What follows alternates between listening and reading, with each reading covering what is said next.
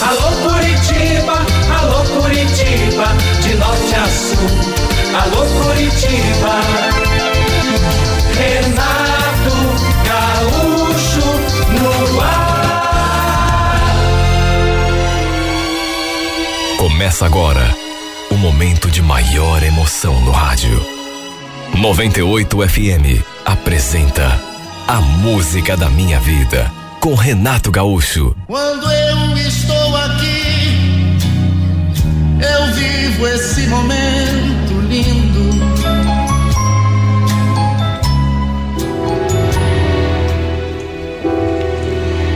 Eu andava tão preocupada com a minha mãe porque eh, fazia tempo que ela já não andava bem de saúde. Minha família era toda de Araputi e como já fazia quase um ano que eu não ia para lá, resolvi passar uns dias lá com a minha mãe. Conversei com o meu marido, ele concordou numa boa, até me arranjou uma grana para as passagens de ida e de volta. Fomos eu e minha filha. A Carolina estava com sete anos. Na sexta-feira à noite, o Gil foi nos levar até a rodoviária.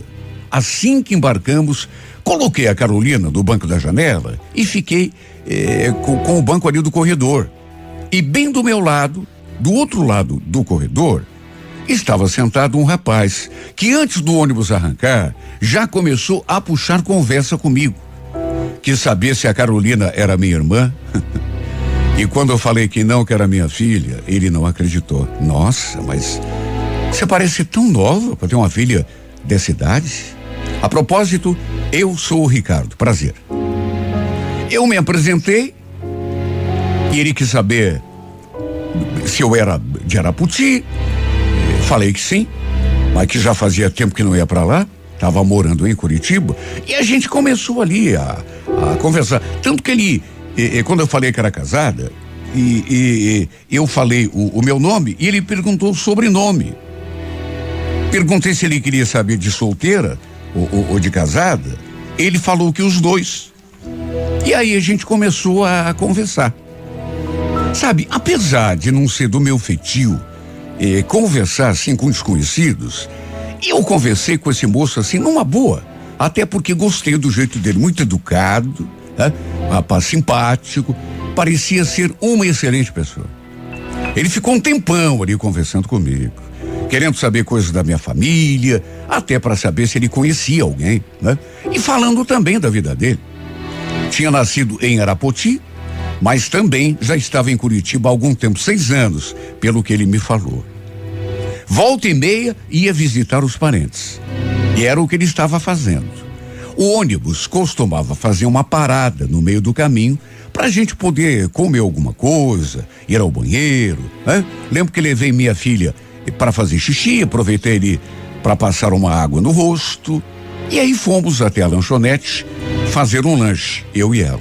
Foi bem nesse momento que o Ricardo apareceu ali do nosso lado. Ficou com a gente até dar o horário de embarcar de novo. E o detalhe, fez questão de pagar pelo lanche que a gente fez. Olha, eu não preciso nem dizer que eh, era uma pessoa assim, com muita capacidade de comunicação. E repito, parecia uma excelente pessoa. Tanto que a gente conversou tanto, mas tanto.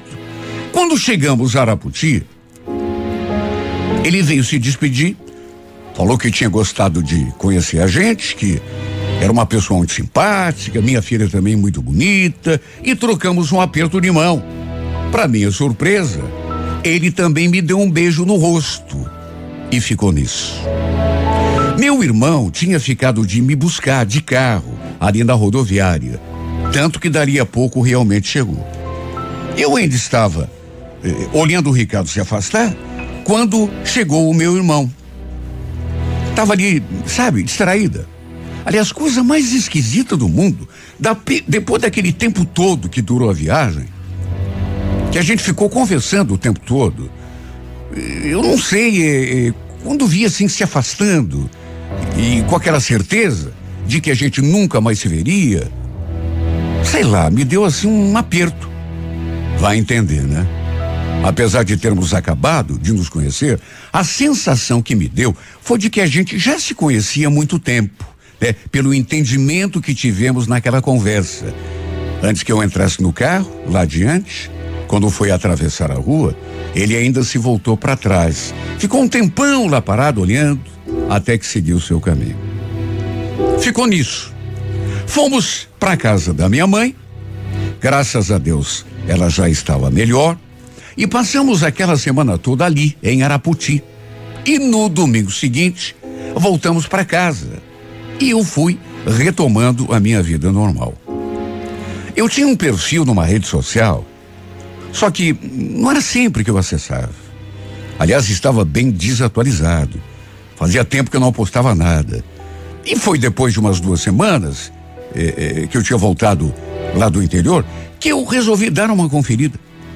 Tinha terminado o serviço de casa, estava ali esperando dar o horário de buscar minha filha na escola.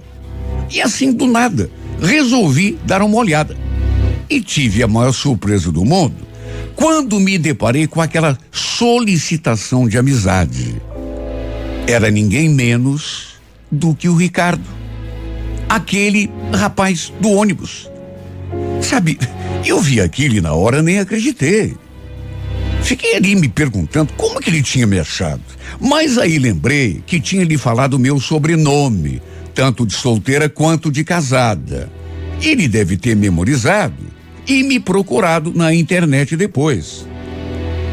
Acabei aceitando a, a solicitação, até porque ele parecia mesmo ser uma excelente pessoa. Sem contar que também era da minha cidade.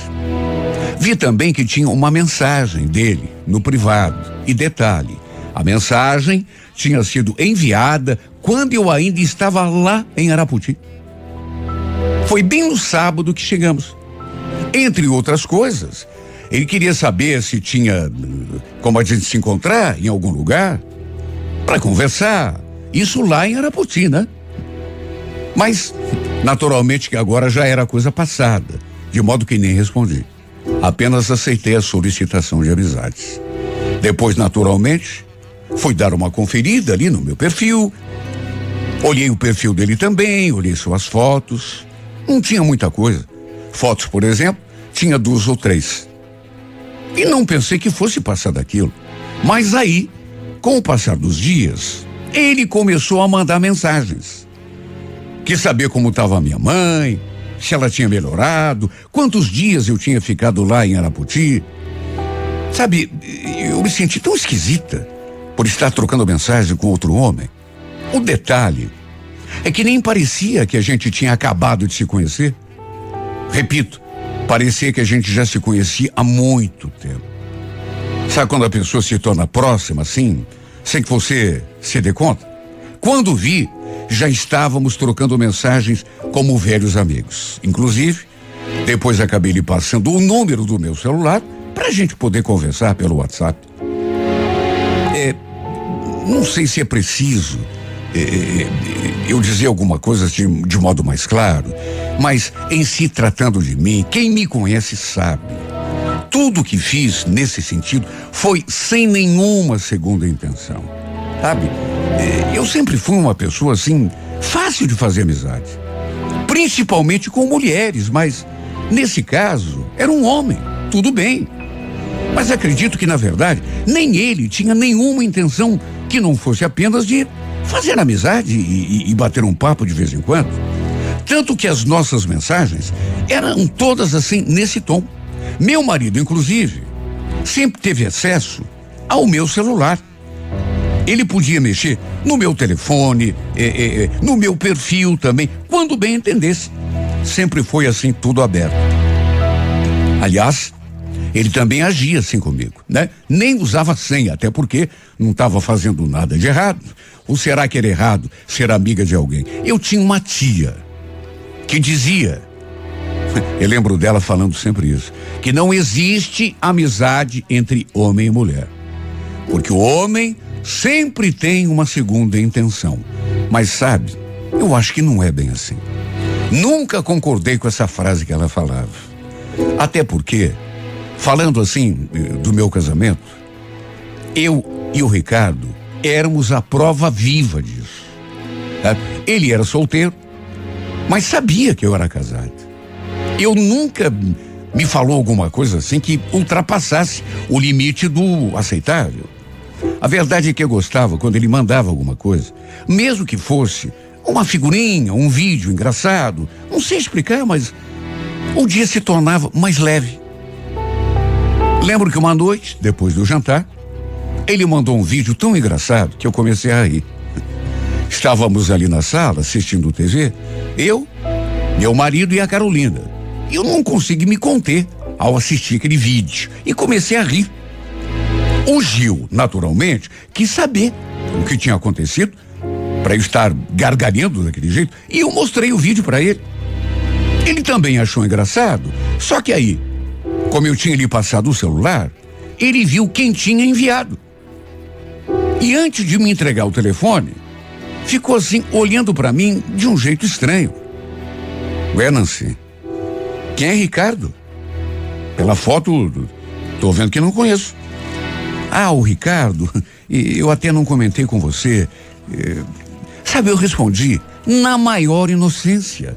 Até porque, na minha concepção, não estava fazendo nada de errado.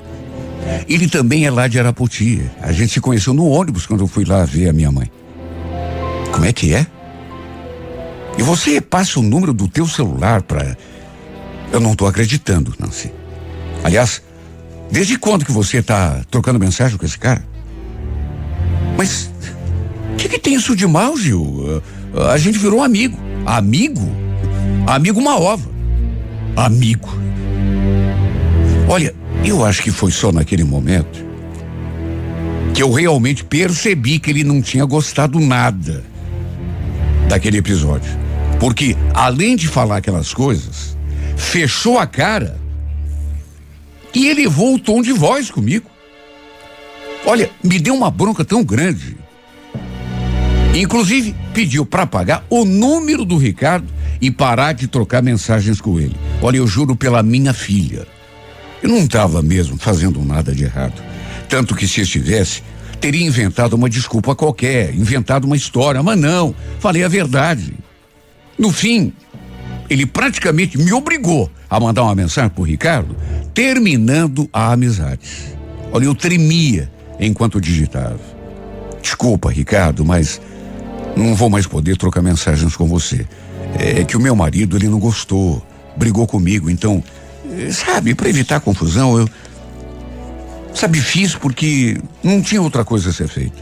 Repito, ele praticamente me obrigou. Antes de enviar, ainda mostrei para o meu marido. Perguntei para ele se estava bom ou se ele queria que eu acrescentasse alguma coisa. Ele leu e, sem desfazer a cara de bravo, respondeu que estava bom daquele jeito. E ainda acrescentou: agora apague o número desse cara aí do teu celular. Eu fiz tudo o que ele pediu. E mesmo assim, ele não ficou com a cara boa. Ficou reclamando, sabe? Como se eu tivesse feito alguma coisa muito errada, muito pecaminosa. Tanto que a gente foi dormir, um estremecido com o outro. O Ricardo até respondeu a minha mensagem. Falou que entendia a situação, que ia respeitar o meu pedido, que estava tudo bem, né? Eh, não queria atrapalhar minha vida. Só que no final da frase, ele colocou assim um ícone, um, uma carinha eh, de pessoa triste, com lágrimas saindo dos olhos. Pois foi exatamente assim que eu me senti depois daquilo. Passei a sentir, eh, não sei, tem coisa que não dá para explicar. Eu sentia tanta falta das mensagens que a gente trocava. Pegava o celular, abria o aplicativo de mensagem, dava assim uma olhada e não via mais o seu contato ali na lista e me dava aquele aperto assim, aquela sensação estranha. Pelo fato de trocarmos eh, mensagens todos os dias, eu comecei a, a sentir aquela falta. Mas, pelo bem do meu casamento, era melhor mesmo que ele não mandasse mais nada. Eu não queria brigar com o meu marido, sabe? me desentender com ele por nada desse mundo. Até que dali uma semana, à tarde, eis que o meu celular apitou. Eu tive uma sensação assim sei lá, parece que o meu corpo todo assim começou a tremer quando vi que era uma mensagem dele, do Ricardo.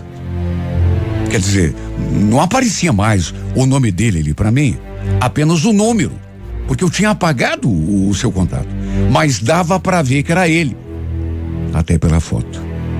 Só que a mensagem não tinha nada a ver com aquelas outras que ele era acostumado a mandar.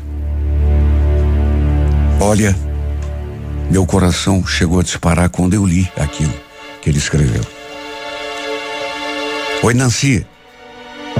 Eu sei que eu prometi não te mandar mais nada, mas. É que eu tô sentindo muita falta de conversar com você. Sei lá, meu coração tá tão apertado. Parece até que falta um pedaço. Só queria saber como você está. Me mande uma resposta, por favor. Imagine como que eu me senti depois de ler aquilo. Meu coração veio na boca. Sabe, naquela hora, eu lendo aquelas coisas todas ali e, e pensando do jeito como a gente tinha se conhecido, eu cheguei a ficar preocupado. Fiquei me perguntando o que podia estar acontecendo comigo, porque alguma coisa estava. Por que é que eu estava me sentindo daquele modo? Só porque tinha recebido uma mensagem do. Aquilo não era normal. Convenhamos, eu era casada. Vivia bem com meu marido. Não era normal me sentir daquele modo. Sabe, o corpo assim. E tudo por causa de uma mensagem enviada por outro homem. Olha, parecia até sintoma de. de paixão. Só que. não tinha nada a ver, né? De todo modo, as coisas que ele escreveu me deixaram perturbada demais. Eu estaria mentindo se dissesse o contrário. Apesar de tudo, até porque era casada, eu não devia ter me deixado levar. Não devia jamais ter respondido aquela mensagem. E muito menos eh, ter escrito exatamente aquelas palavras. E, no entanto, escrevi. Oi, Ricardo. Que bom saber disso. Eu, eu quero que você saiba que eu também estou me sentindo igualzinha. Também estou triste. Também estou sentindo muita falta de conversar com você, Ainda escrevi outras coisas e, e é como eu já falei, eu, eu talvez não devesse ter respondido. Devia ter deixado para lá, respeitado o pedido do meu marido, mas acabamos trocando outras mensagens e todas assim, no mesmo tom. E isso acabou desencadeando coisas que não eram para acontecer. E eu digo isso porque depois dessas confissões que fizemos um ao outro, recomeçamos a conversar, a ligar um para o outro, de vez em quando. Sabe? E tudo foi ficando assim mais. Sabe aquela sensação de que você está perdendo um pouco o pulso? As coisas que a gente falava um para o outro foram mudando. Sem contar a vontade que dava de nos vermos. Eu já tinha tentado marcar um encontro várias vezes. E, sabe, era uma vontade dos dois. Não nego, eu também queria. Mas o medo me freava. Por isso, recusava seus convites. Até que uma noite, despertei com o meu marido sentado na cama, me olhando com a expressão fechada na penumbra do quarto. Levei até um susto. Credo, Gil, o que, que houve? Quer me matar do coração? Ele não respondeu. Eu então acendi a luz, o interruptor ficava ali, na cabeceira da cama. E assim que o quarto ficou iluminado, eu pude ver que ele estava com uma expressão realmente. E foi então que, num fio de voz, ele perguntou: Alguma vez você já me traiu, Nancy? Eu? Mas que pergunta é essa, Gil? Claro que não. Falei aquilo e engoli em seco. Foi só depois de um tempo que reparei que ele estava segurando o meu celular. O detalhe é que eu apagava todas as conversas que trocava com o Ricardo. Não deixava nada ali no histórico, nem um rastro. Só que justamente naquela noite, assim que adormeci, ele mandou mensagens, o Ricardo.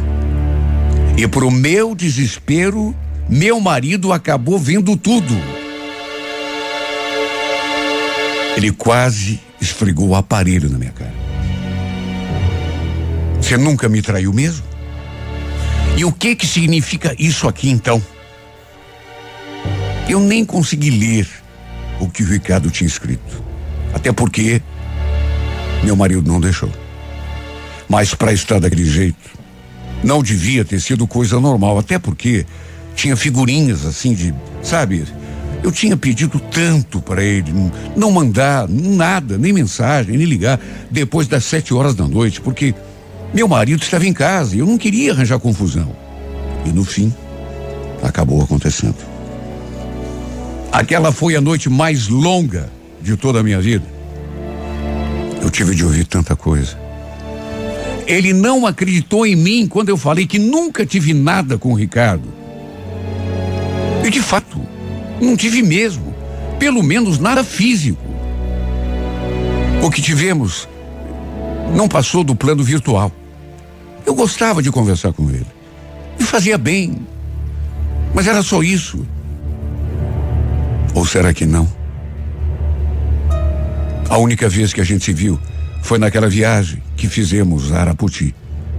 Porque depois disso, nunca mais nos encontramos, nunca trocamos um beijo, nunca trocamos um abraço, nunca tivemos nenhum contato mais íntimo. Mesmo assim, esse episódio quase acabou com o meu casamento. Não nego que estava me sentindo estranha, sabe? Sei lá, sentimentos que não se deve sentir por um homem que não tem nada a ver com a gente. Meus sentimentos estavam confusos, mas nunca aconteceu nada entre nós, tanto que nunca aceitei seu convite para a gente se encontrar, embora tivesse vontade. Não nego que tinha. Na verdade, nem eu mesma sabia e continuo não sabendo o que eu sentia por esse homem. Se era sei lá, uma coisa idiota, uma atração assim momentânea, uma vontade de, de conversar. De repente era só amizade mesmo. Só que às vezes meu coração, até hoje eu não consigo me entender. Repito, nem eu mesma sei o que sentia por esse homem. Era um bem-querer. Ou talvez uma carência, não sei explicar. Só sei dizer que tudo isso quase acabou com o meu casamento. Ficamos alguns dias brigados, eu e meu marido. Na verdade, mais do que uns dias, quase três semanas. Na verdade, ele ficou brigado comigo, né? Acreditando que eu realmente o tivesse traído. Quem sabe ainda acredite até hoje. Mas eu juro que não. Pelo menos de uma forma física. Se aconteceu alguma coisa, foi assim no plano virtual, ou então espiritual, sei lá. A única coisa que eu sei é que sou grata, porque no fim acabou dando tudo certo. Meu casamento não foi destruído. Pelo Gil não ter se afastado de mim. Porque eu sei que muito homem no lugar dele seria capaz de bem mais do que ele fez. E sabe, no fim, mesmo tendo ficado tanto tempo assim meio esquisita, meio confusa, graças a Deus que meu bem maior não se desfez. Porque apesar de tudo, parece até difícil de acreditar, mas é verdade, apesar de tudo, ainda é meu maior bem o meu casamento, meu marido, minha filha, minha família. Eu sinceramente não sei o que faria se tivesse perdido a minha família por algo que não tem nada a ver e, e no fundo, no fundo, por algo que eu nem fiz. Por algo que talvez tenha passado na minha mente, assim, e talvez até tenha feito meu coração bater de forma descompassada, mas que no fundo, no fundo, não fiz por algo, meu Deus, que nunca chegou a acontecer.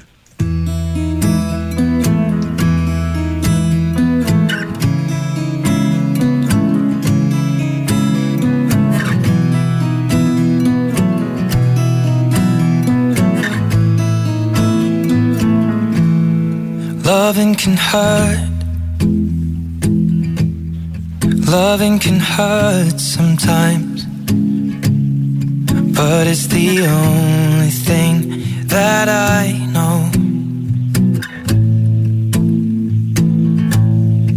When it gets hard, you know it can get hard sometimes. It is the only thing that makes us feel alive. Love in a photograph. We made these memories for ourselves. Where our eyes are never closing, hearts are never broken, and time's forever frozen still. So you can keep me inside the pocket of your ripped jeans, holding me closer till our eyes meet. You won't be alone. Wait for me to come home. Loving can heal. Loving can mend your soul. And it's the only thing that I know. know. I swear it will get easier every piece of you.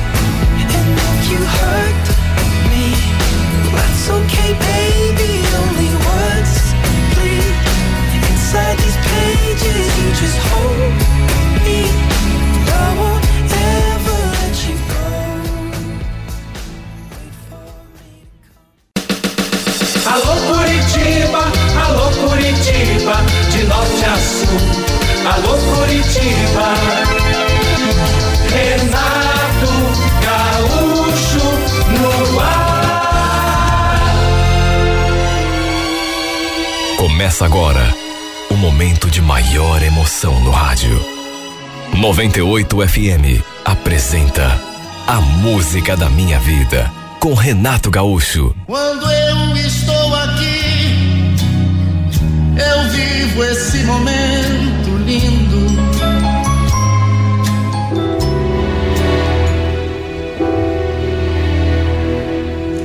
O Reginaldo trabalhava perto da escola onde eu estudava.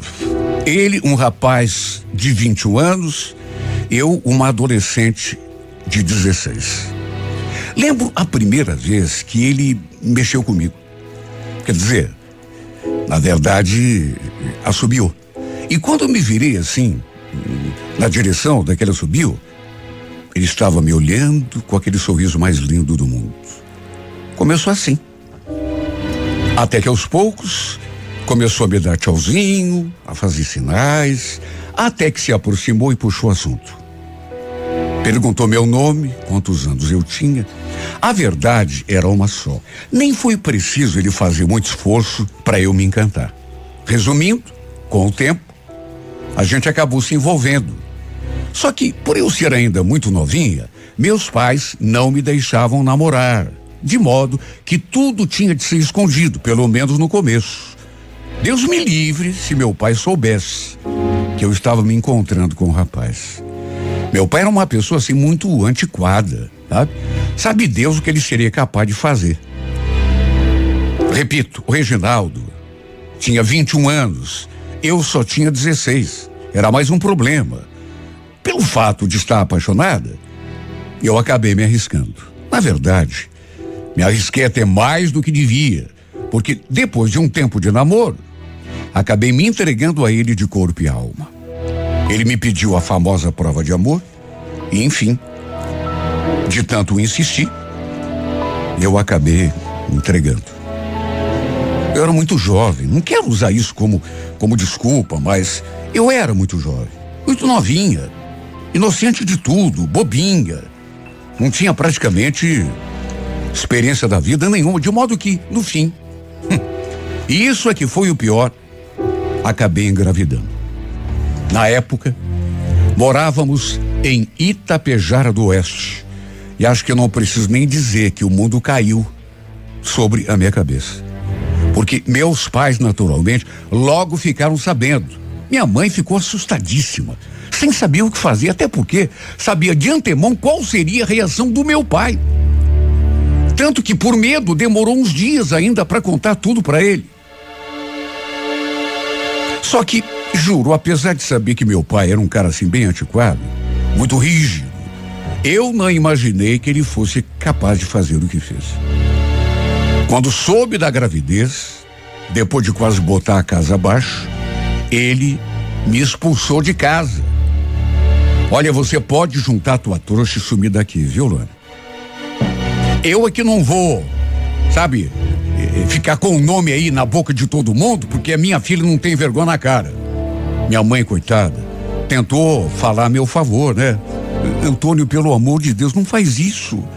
Ela é nossa filha. Você não pode tocar ela de casa assim? Não posso?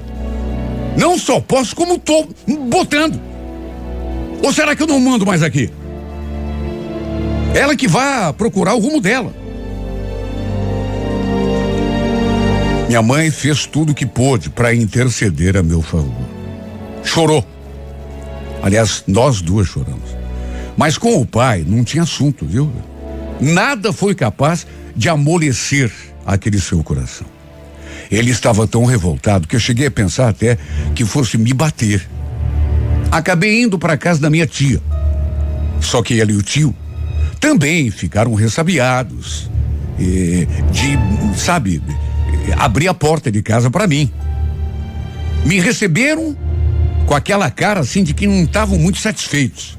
Fiquei ali por dois dias apenas, até que no fim acabei procurando o Reginaldo, contei para ele tudo o que tinha acontecido e ele naturalmente ficou assustado quando dei a notícia. Puxa vida, Luana, grávidas? Você tem certeza? Ele também ficou apavorado. Até por conta da surpresa. Com medo do meu pai também, imaginando que meu pai fosse fazer alguma coisa contra ele. Apesar de tudo, no entanto, não me virou as costas, pelo contrário, resolveu me levar para a casa dele. Eu sabia que ele me daria apoio. Até porque a gente se amava de verdade. Você você percebe isso nos olhos da pessoa. Só que eu não imaginei que a minha vida fosse mudar tanto. E eu digo isso porque também não fui muito bem aceita pela minha sogra. Para começar, desde o início, ela me fazia de escrava ali naquela casa. Sabe, eu sei que pode parecer exagero, mas juro que não era. Era escravidão mesmo. Desde o começo.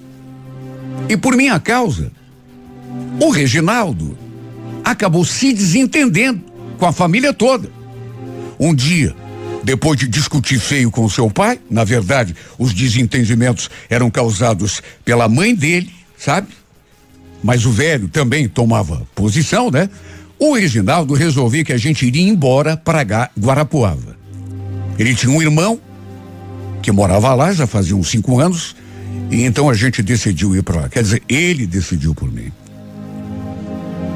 Fui lá em casa, num horário em que meu pai não estava, claro.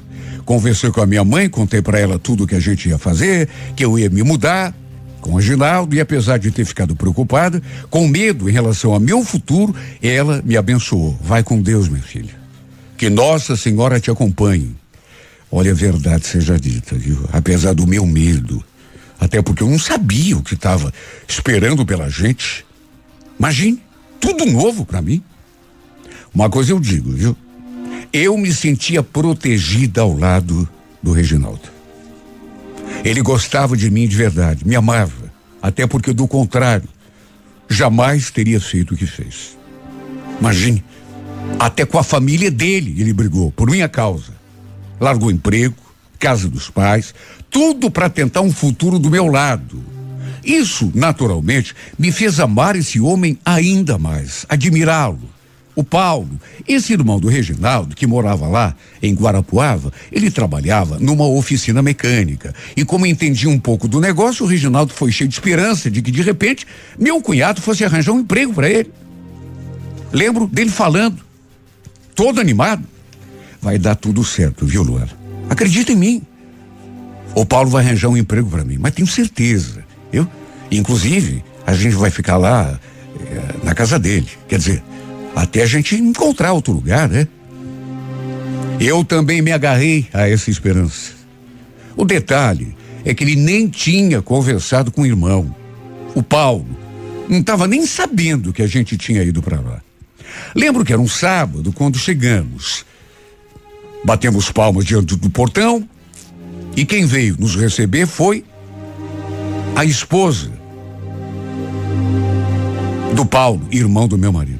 Eu olha, não sei explicar, mas eu podia até estar enganado, até porque nem conhecia a criatura, né?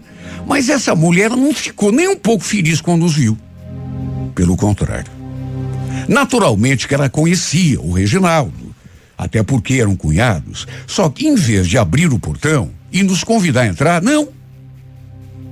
Ela ficou olhando pra gente assim, com uma cara tão estranha. Lembro que meu marido perguntou. Já nessa época, embora a gente estivesse só namorando, eu já chamava o Reginaldo de meu marido. Como é que estão as coisas, Jussara? Cadê o mano? O Paulo ainda está trabalhando, Reginaldo. Mas o que, que vocês estão fazendo aqui? Vieram passear? Hum, pior que não, Jussara. A gente veio ver se o mano dá um, uma mãozinha para. Vamos passando assim uma situação meio, meio delicada, sabe? Nessa hora, eu vi que a expressão da mulher mudou ainda mais. No começo, ela estava de cara feia, mas assim, meio desconfiada. Só que depois que o Reginaldo falou aquilo, ela ficou olhando assim para as sacolas que a gente tinha, onde a gente tinha guardado umas roupas. Depois olhava assim para mim e ficava me medindo.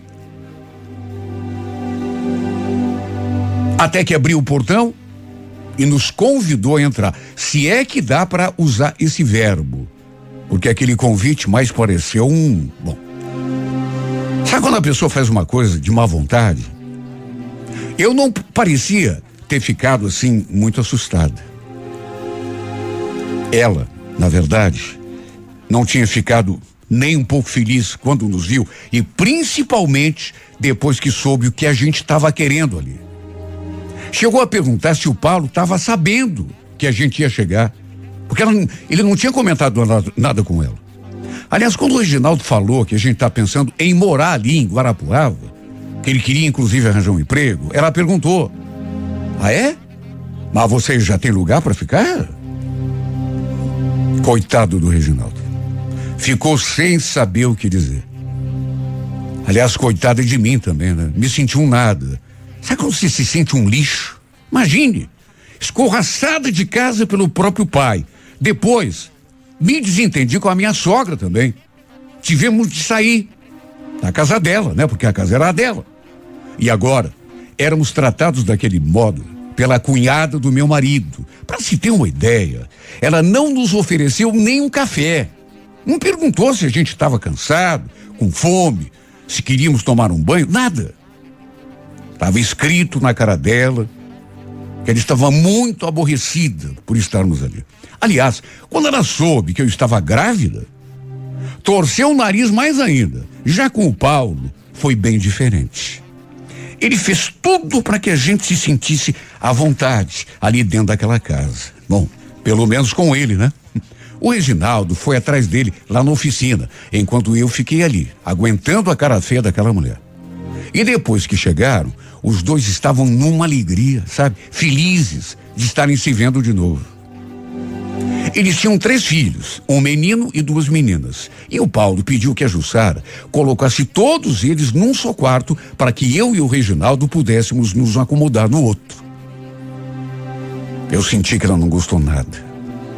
De todo modo, nos ajeitamos no quarto e sabe, depois que eu conheci o meu cunhado, eu pensei que a nossa vida realmente podia dar uma, uma melhorada, porque ele parecia ser uma ótima pessoa e com certeza iria ajudar a gente a começar a nossa vida. Assim que deitamos, inclusive, o Reginaldo falou que já tinha conversado com ele e que ele iria ajudá-lo a arranjar um trabalho. Apesar de tudo, fiquei mais feliz e um pouco mais aliviada. Adormeci pensando na minha mãe. Não só nela, claro, né? Nos meus irmãos e até mesmo no bronco do meu pai. Senti tanta saudade deles. Apesar de estar ali com o meu marido, me senti tão sozinha, sabe, tão abandonada. Querendo ou não, eu era apenas uma adolescente. Não tinha nem 17 anos ainda. Mal tinha conseguido ainda me acostumar com aquela com aquela história de gravidez.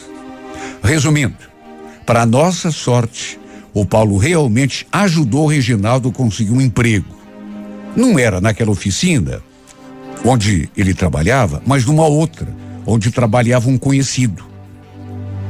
Nossa, ele ficou tão feliz quando veio me contar. Chegou a me contagiar com aquela alegria toda.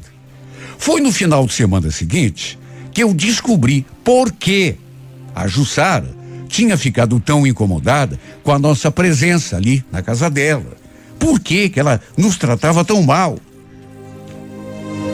Um dia escutei assim, meio por acaso, uma conversa dela com uma vizinha. Na verdade, eu acho que ela falou aquilo até para que eu ouvisse mesmo. Talvez tivesse até percebido que eu estava. Sabia que eu estava em casa. Eu ali na cozinha, lavando a louça, e pela janela, dava para ver que a Jussara estava de conversa com a vizinha ali do lado. Não dava para saber exatamente a respeito do que elas estavam conversando. Só que pelas tantas, ela alteou um pouco assim o volume da voz. Por isso que até acho que ela fez de propósito. Pois é, Sara. Vou ter que dar um jeito de tocar eles daqui, viu? Antes que essa menina comece a se engraçar com o meu marido. Ela pensa que eu não vejo o jeito como ela olha pro Paulo. Olha, eu ouvi aquilo e não acreditei. Eu não tinha escutado o meu nome. Ela não falou meu nome. Mas convenhamos, né? Precisar. Com toda certeza era de mim que ela estava falando. Até porque de quem mais? Olha, eu me senti tão mal. Até porque além de ter falado aquilo, ela ainda se virou assim na direção da janela. Ou seja, falou de propósito, tenho certeza. Ela estava com ciúme do marido, com medo de que eu. Meu Deus. Será que ela podia mesmo pensar aquilo de mim em relação. Sabe, o pior de tudo foi que, com o passar dos dias, tudo foi ficando ainda mais escancarado. Ela passou a me destratar assim, sem a menor cerimônia. A deixar cada vez mais claro que a minha presença incomodava. Ela não queria ali. Até a louça que eu lavava, ela ia lá e lavava tudo de novo. Sabe? Só para fazer desaforo. Não dava para acreditar que ela realmente pudesse estar com ciúme de mim em relação ao seu marido, inclusive. Cheguei a ouvir uma conversa dela com o Paulo, ela dizendo aquilo. Não quero saber, Paulo. Você que deu um jeito nessa situação, eu não quero mais esses dois aqui. Mas como é que eu vou fazer, Jussara? Meu Deus, com que cara que eu vou pedir para eles irem embora? Não sei. Se vira. O irmão é teu. Sei que fale com ele. Que mulher horrorosa, meu Deus. Que coração de pedra. Ela ainda falou um monte. Até meu nome eu escutei. Até que no fim, o Paulo falou que ia conversar com o Reginaldo. Eu até chorei nesse dia. Que me bateu uma amargura, assim, uma, uma tristeza. Porque, pelo visto, íamos ser colocados no olho da rua mais uma vez. Era a terceira vez seguida. Cheguei a me perguntar: Meu Deus, será que eu tenho algum problema? Sabe, parecia que as coisas iam melhorar, tudo desandava de novo.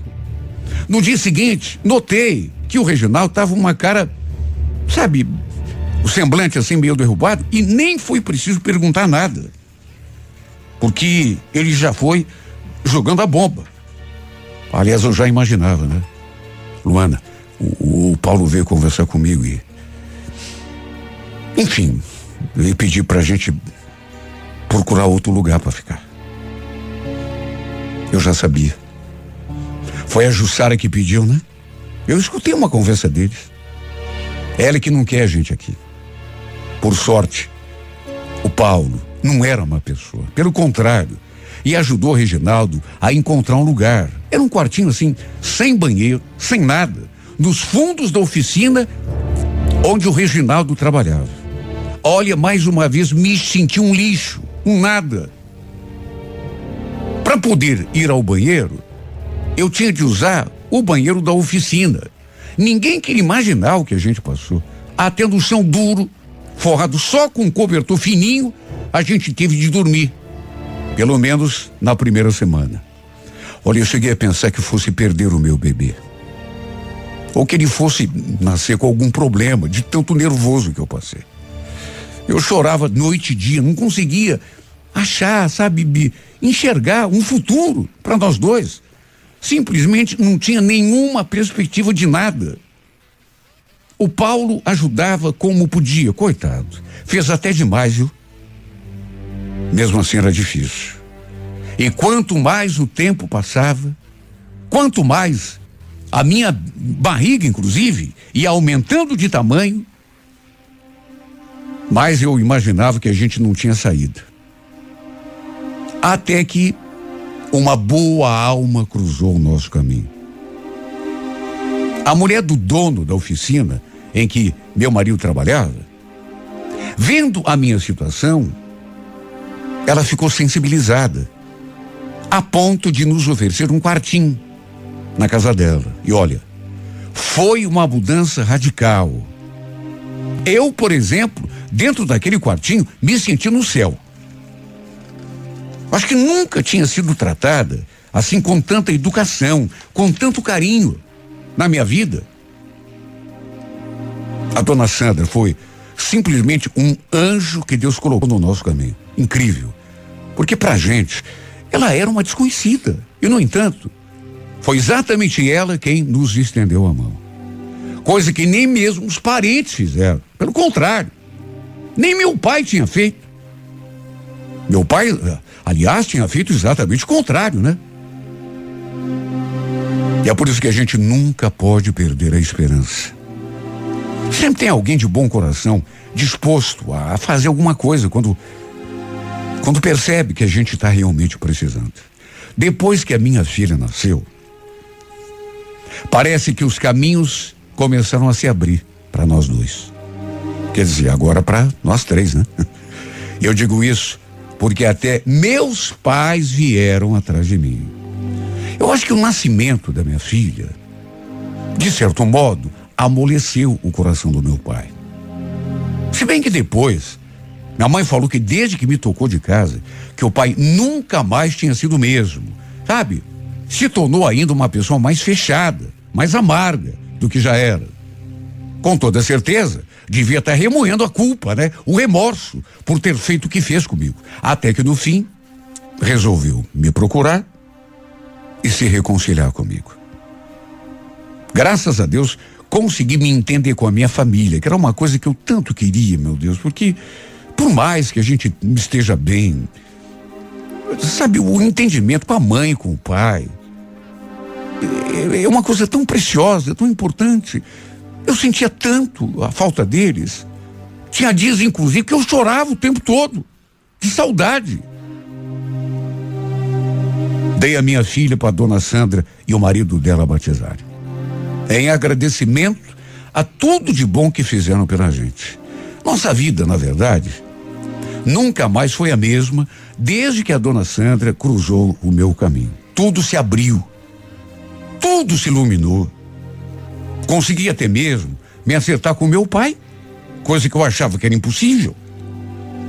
Até que depois voltamos a morar em Itapejara do Oeste, onde continuamos vivendo até hoje. Nossa vida nunca foi fácil, né? Reginaldo, com muito sacrifício, conseguiu montar uma oficina para ele. E felizmente, as coisas pouco a pouco foram se ajeitando. De qualquer maneira, demorou para a gente tomar eh, tenência na vida, como se diz. Nossa história toda. E hoje aqui, nesse momento em que escrevo essa carta, tô até com meus olhos vertendo lágrimas, porque olha, nossa vida foi dura, viu? Desde que tive contato pela primeira com esse programa pela internet, que eu botei na cabeça que um dia ia mandar nossa história para ser contada. Foi uma história de muito sacrifício, sofrimento também, desgosto, principalmente quando eu lembrava do meu pai me tocando de casa, mas graças a Deus tudo isso é passado. E eu juro, se tivesse de passar por tudo aquilo de novo, passaria sem pensar duas vezes. Enfrentaria qualquer coisa se o Reginaldo estivesse do meu lado. Olha, acredite quem quiser, mas, como eu já disse, chegamos a dormir no chão duro, forrado só com um cobertorzinho assim de nada, naquele quartinho de fundos, lá naquela oficina. Foi um momento muito difícil. Mas só de saber que meu amor estava ali comigo, meu companheiro, meu parceiro de vida, tudo se tornava um pouco mais suportável. E repito, se tivesse de passar de novo, passaria. Amo meu marido e sei que ele me ama de um jeito que, olha, não vou dizer que não exista no mundo, mas casal como a gente, assim, se amar do jeito que a gente se ama e passa por tanta dificuldade de ficar junto, não tem muito não, viu? Eu sou tão grata por ter esse homem aqui do meu lado que eu juro. Naquela época, se tivesse de dormir no relento, debaixo de um viaduto, eu dormiria. Olha, eu cataria resto de comida do lixo para comer. Beberia água da enxurrada para matar a sede. Porque se estivesse do teu lado, por pior que fosse a situação, me sentiria segura. Pelo menos isso. Com a certeza de que estava do lado do meu marido do meu namorado eterno, do homem da minha vida.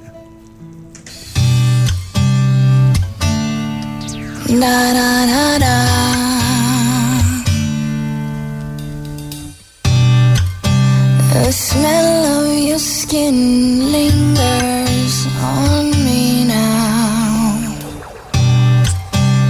probably on your flight back to your hometown.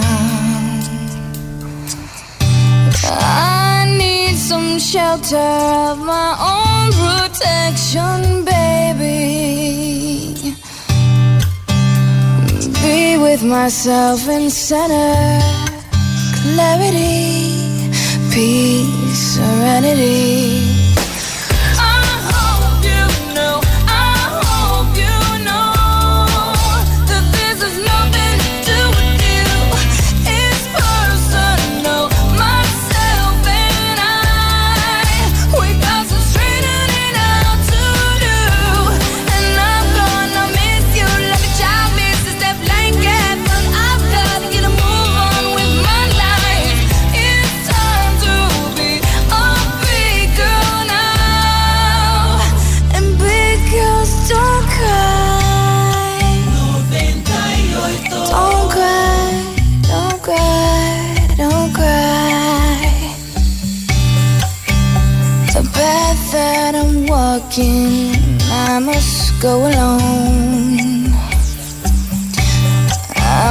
take the baby steps till I'm full grown, full grown. Fairy tales don't always have a happy ending, do they? And I foresee the dark ahead if I stay.